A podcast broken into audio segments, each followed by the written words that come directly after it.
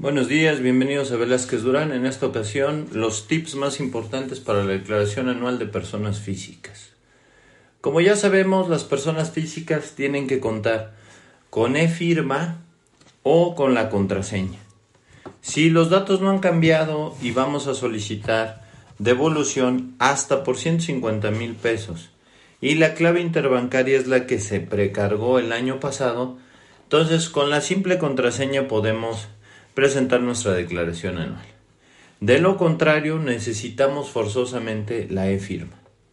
Les recordamos que la mayor parte de los datos ya están precargados por la autoridad, es decir, les recomendamos, número uno, verificar el visor de nómina para que sepan que todos sus ingresos están ahí respecto a la nómina. Y el visor de deducciones personales donde se provee que las deducciones personales, cómo han sido pagadas y cuáles son las que tienen ustedes precargadas en su declaración anual.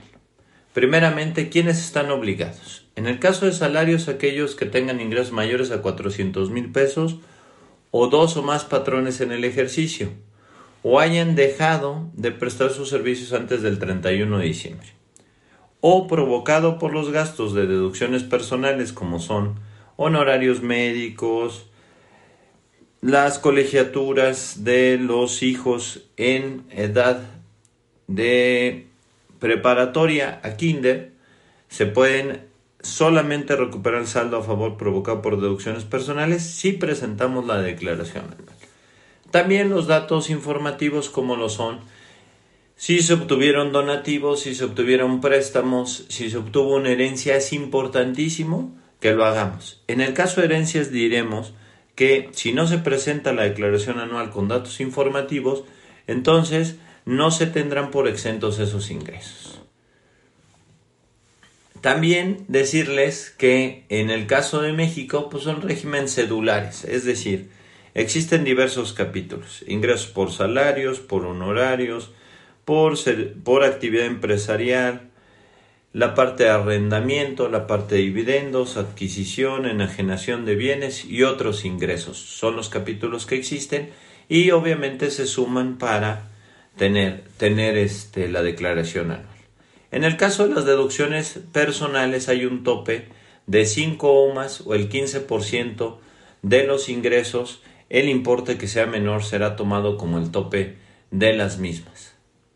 También en el caso de las constancias por intereses, los bancos estuvieron obligados a emitir la misma en febrero y se la tuvieron que haber hecho llegar a todos los contribuyentes. También si obtuvieron donaciones que estén exentas entre familiares de línea recta, esposos y en línea recta sin límite ascendente o descendente. Otra de las de las temas es ustedes al tener impuesto a cargo pudieran optar por pagar su declaración en seis mensualidades sin previa autorización del SAT, es decir, solamente localizan que van a hacerlo por parcialidades y automáticamente les da las seis parcialidades de la declaración y las fechas en que tienen que cubrirlas. Para todos aquellos que tuvieron que haberse hecho pruebas de COVID, estas son deducibles como análisis clínicos, es decir, como deducciones personales en su declaración anual.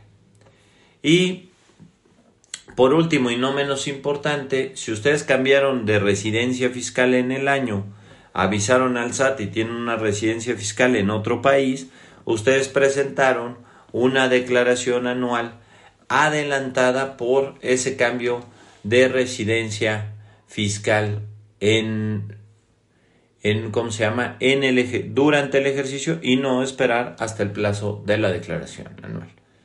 ¿Cuál es el plazo de la declaración anual? Se tiene que presentar entre febrero y abril, eso dice la ley de impuesto sobre la renta. Sin embargo, en la quinta modificación a la resolución miscelánea del ejercicio 2021, en la regla 3.14 nos habla de que se otorga una prórroga hasta el 31 de mayo de este año. Eso es todo por este podcast. Los esperamos en la que sigue. Síganos en Spotify, iTunes y iBox. Gracias, hasta la próxima.